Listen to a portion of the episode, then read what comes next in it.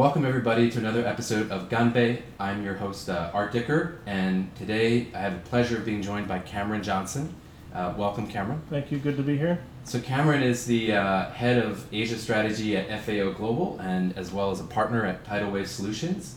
Uh, longtime uh, China hand, been here for 20 years. Today, the episode is about manufacturing and supply chain in China. So it's going to be a good one. Uh, we're going to cover a lot of uh, good issues, important issues.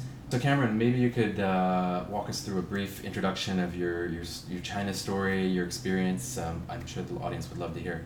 Uh, sure. I came to China first in the summer of '99. Um, I ended up in a small college up in Changchun called Waibo Yue. Um, it was an interesting time in Changchun because they had just opened up their first McDonald's. So I really got the China experience of living in, in an older city, but also, you know, the experience of, you know, I celebrated my 20th birthday party in the McDonald's there at the train station. So it was quite an interesting experience. Did they give you a happy? no, they did not. They did not. But I do remember after a month living uh, living in the hinterland at the school, it was a, a feast of uh, burgers and French fries. I, I and, remember those days. Yeah, around the same time here as well. Yeah, that was good. T- good times. Yeah, particularly, you know, when you just came off the boat, so to speak. So Right. I needed a piece of home. So after a couple years, uh, I moved. Uh, I went back to the states actually for a year, uh, and then uh, September 11th hit, and then I came back. So I ended up in Shanghai. Uh, I started working uh, again more in the uh, English area. I got into the Microsoft joint venture Microsoft, where I was essentially a um, English language training expert, and then Mm. worked my way up over almost a decade to running a department. Um, then after that, I had my own company for a while. Uh, that didn't work out so well, so I decided to work for um, another company that was servicing Costa Coffee. So I helped. I helped build part of Costa Coffee's supply chain uh, over the years, particularly with manufacturing cups and napkins and stir sticks. Mm. Um, and then after that, I got into carbon fiber. So I was the Asia head for a carbon fiber manufacturer here, and we produce material for aerospace and automotive, uh, sporting goods. So most of the hockey sticks in the world, for example, had material coming out of our factory at one point or another. Okay. Um, and now I uh, decided to move more into the consulting and project phase. So that's Mm. why Tidal Wave and FEO Global came along, and I decided to take that opportunity. Today we do want to talk about manufacturing and supply chain, and I wanted to start off with you know a lot. There's a lot of people talking about how manufacturing is leaving China, and there and people were talking about this and seeing this before COVID nineteen hit. Do you? How much truth is there to that, and how much do you? If if so, how much do you see COVID nineteen and some of the disruptions caused by that accelerating that trend? Um, and what kind of manufacturing is staying? What kind of manufacturing is leaving? So a lot of manufacturing, uh, or the manufacturing exodus, as they say, started probably around the time of the election of Trump, and a lot of that had to do with just natural forces, rising uh, wages, um, more beneficial tax policies in other areas. Um, and it first started moving from the eastern seaboard into more of the central areas or eastern area or western areas of China. Um, after that, then it started to go to Vietnam, Thailand, uh, and Southeast Asia. So that was the primary fo- the primary driver was the wage cost. Uh, what happened when the trade war occurred was an acceleration, Yeah. and instead of just maybe a shoe factory or an apparel factory, then you started to see other component manufacturing, some electronics, um, other parts, some automotive, moving partly because of labor, but also partly because they were getting killed with tariffs into the U.S. So, uh, what's happened now after COVID is you see uh, more of a stabilization because of the fact that it's hit so many companies so hard. There is not as much movement right now as you would think. A lot of companies are just holding on, trying to maintain that they have an okay year Mm. and not a loss. Um, others are just reevaluating their uh, plans. And COVID 19, while it's really hit them in the pocketbook, has actually given a bit of a pause so they can evaluate do we want to diversify away from China? Do we want to have a China plus one or plus two strategy? Um, one of the areas China has going for, which I'm sure we'll get into, is just the ecosystem of production it has here. If you're making an electronics um, product, the fact that almost everything you would need is within your area is something that no other country in the world has. So what we see, while that you know costs will increase labor-wise and maybe material-wise, the fact that that ecosystem is still intact uh, is one of the driving forces for keeping manufacturing here. Yeah, and you can't just you can't just pick up that ecosystem and, and, and replicate it overnight in another market. We, we hear a lot of manufacturing moving to Vietnam uh, and Southeast Asia, but that's I imagine that at some point either hits a saturation point or you the ecosystem is not there. You can't you can't it's the DNA right. You can't just pick that up and build that someplace else. That's right. Mean, one of the statistics uh, last year that was used heavily was that if you move 10% of the container capacity from China into Southeast Asia, you would have to upgrade 40. You would have to upgrade 40% of the ports, Yeah. or, or uh, the ports would all have to have a 40% upgrade, if not more. And that just isn't realistic within the time frame. I mean, it takes a long time, many years, if not a decade or more, to actually upgrade facilities to handle that. Um, last year, we met with the Vietnamese Investment Ministry or the Mini- Minister of Investment, and we were discussing the challenges of infrastructure and shipping. Uh, particularly, some of our clients, uh, they do have manufacturing in uh, Cambodia or Vietnam or even now Laos, and they want to, you know, have more robust um, transportation between all points so they can move goods back and forth. And uh, the answer we got back was, well, we're, we're working on building roadways, but it's going to take us five to ten years. Mhm. And one of the comments from the delegation was, well, China could do it in six months. Right. So why don't you figure it out? So one of the one of the challenges also is just um, that. Well, the other thing is that um, um, Vietnam's population is one seventh of China's. So when you get to the economies of scale, the ecosystems, also the economies of scale with that, um, it's quite challenging to do that when you just don't have the populace or the landmass. Right.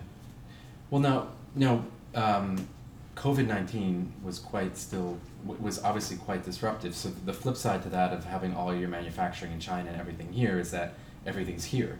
And and when when China shut down for two months in uh, late January, and February, and early March, that was obviously caused some companies maybe to think about having too much manufacturing in China. Do you see that playing out now that we've gone through COVID and still going through COVID? Companies reevaluating their their risk of having too much uh, manufacturing concentrated in one place. Oh, we do, uh, but there's two components to that. The first component is if you're in China for China. Okay. So you're really not going to move anywhere. I mean, you might tweak it. Maybe you move from a Shenzhen, maybe to a Beihai, or you know more to the interior. Um, but you're not really going to move outside of China.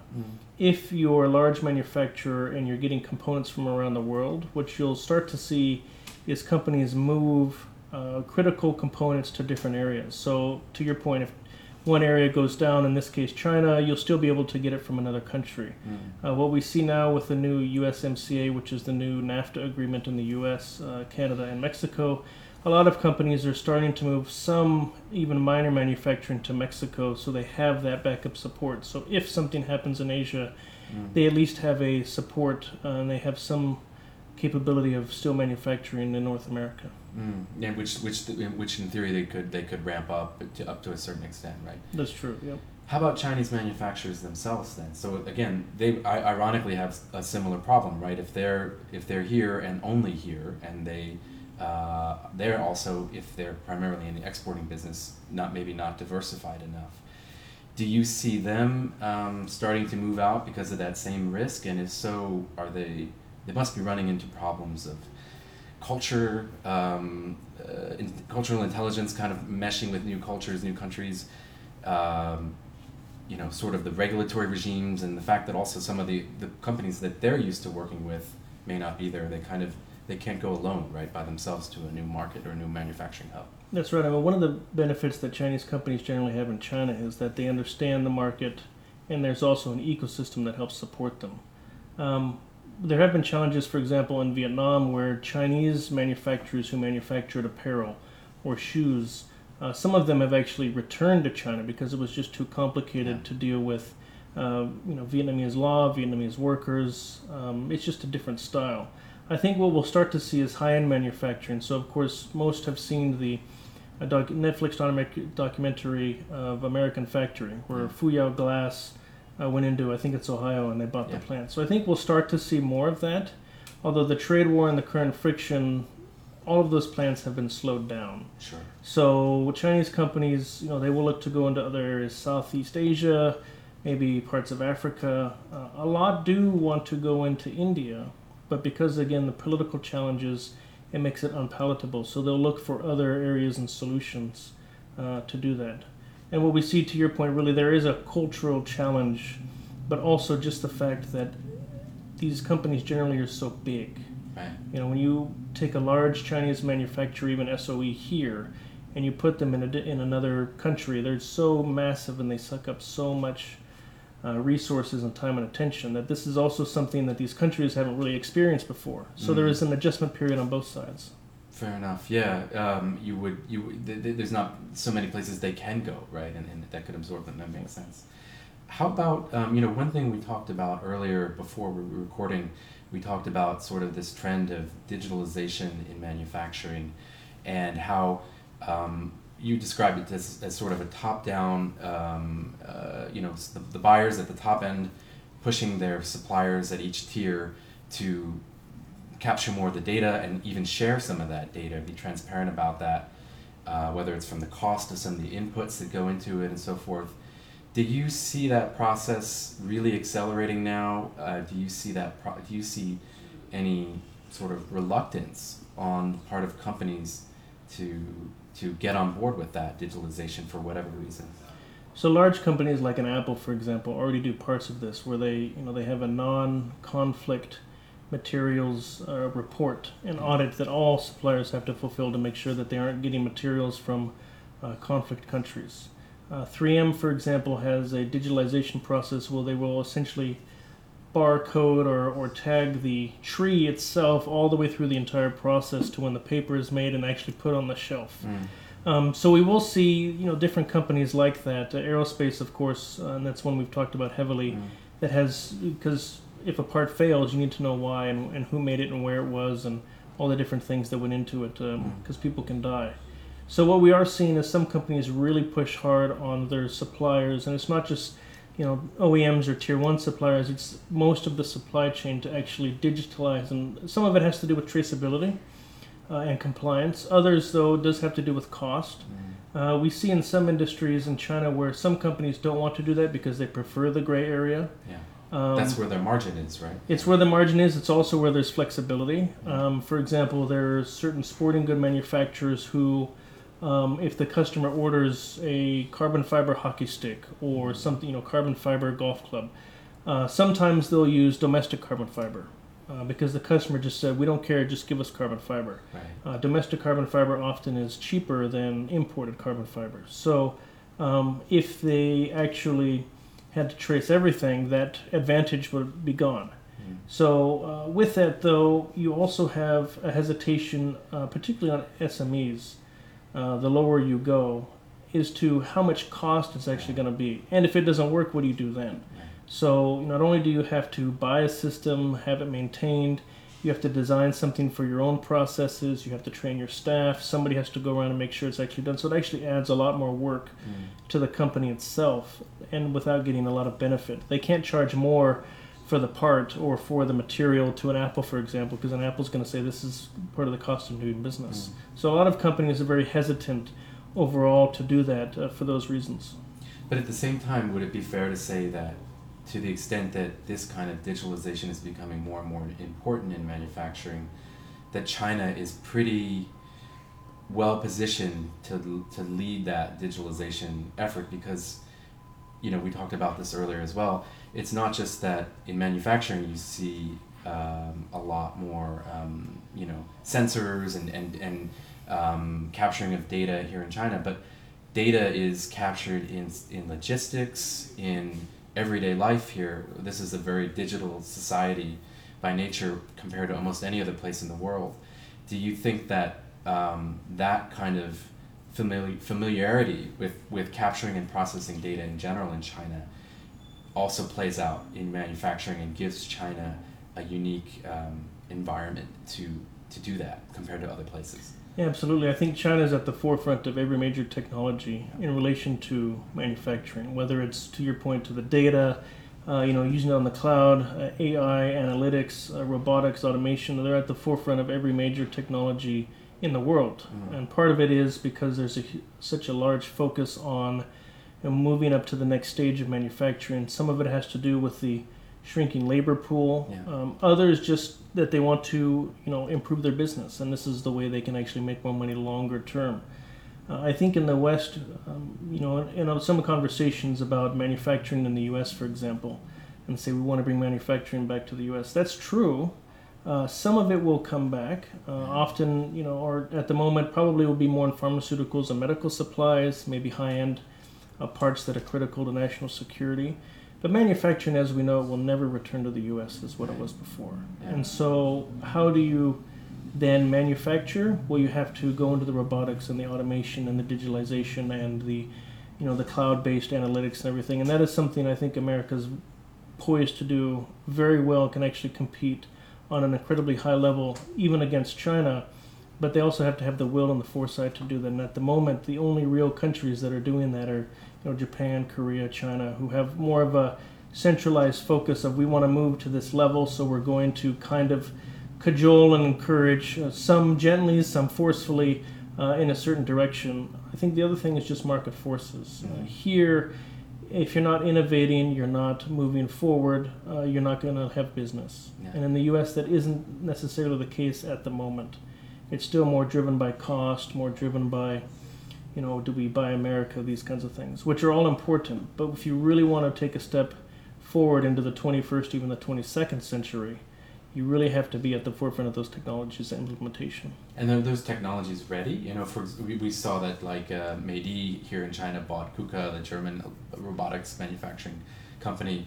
We hear that Foxconn is, is you know trying to become more and more uh, using robots more and more. But is that still um, sort of something that's being implemented or to be implemented, or is that really already in full force being implemented? Would you say?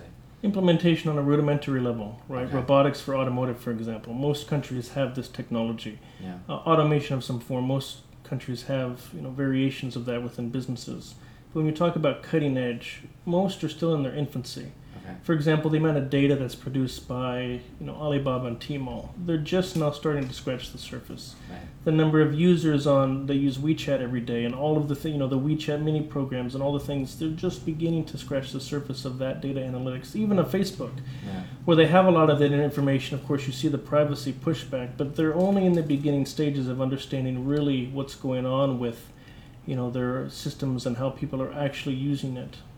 So now, if let's go back to the to the, the capturing of data we, we mentioned earlier, you know, um, one of the things about data is it's not this fungible thing, right? It's a uh, you in order to analyze data, you need to have, as I understand it, common standards, both that how the data is captured, how different, uh, let's say in industrial IoT, how different machines talk to each other, transmit data to each other, and then who's coming up with the standards for these things? You know, imagine you have different component manufacturers that are being used, uh, equipment is being used in the manufacturing process. So, how do these standards work, and who's setting these standards, and, and how does it all get integrated together?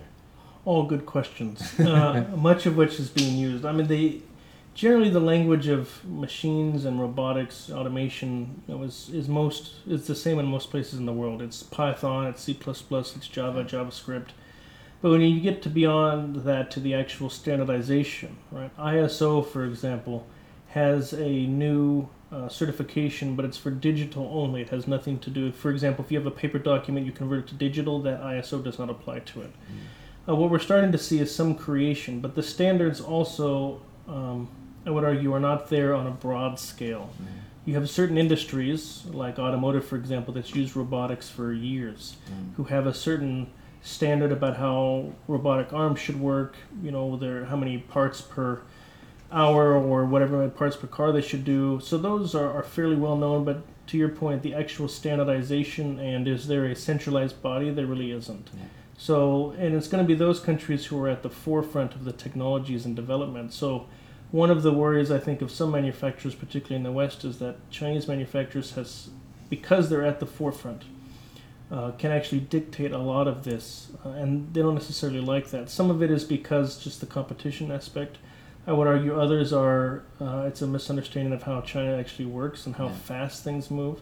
And I think there's a third component of just it's an unknown. You know, there's there really hasn't been, you know, on a global scale these types of technologies that impact such a broad base. You've normally had, for example, in aerospace where it started in the U.S. or Europe, you know, and they naturally grew over decades, and then you know systems were applied per country or by country, um, and then an international body was formed. So it was much more of a gradual process. But now because the technologies are coming online so fast, and there's so much, and there's so many different players, it's very challenging to create a unified body or even standard to to organize.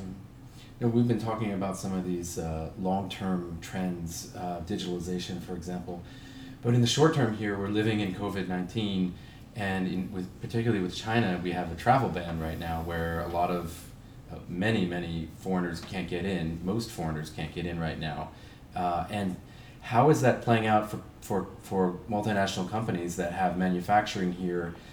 who either it's their own operations or maybe contract manufacturing and they're used to sending their people over to audit and inspect and see how things are going. How are they coping with that?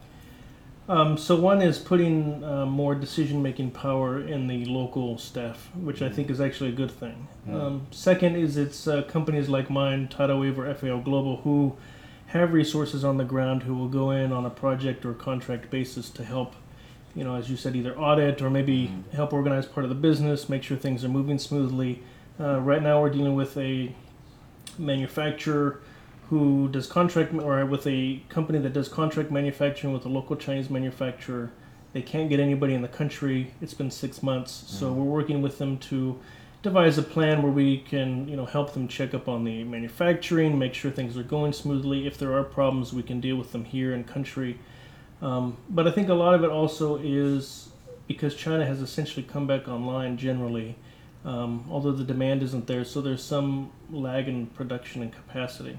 But a lot of companies are grateful that they actually have business here because Mm. a lot of the businesses here are actually supporting the rest of the world.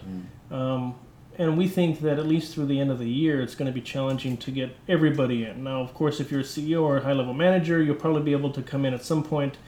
But you know, if you're a technician who's working on a special project, or if you are designing new uh, prototypes, you won't be able to come in. So Yeah. one of our goals is to help those types of companies that need help here on the ground because we are on the ground. And then really the third thing is there is a level of uncertainty.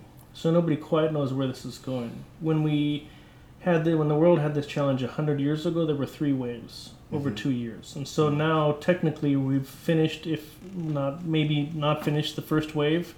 So how do we how does it actually progress? And in different parts of the world, how does it progress?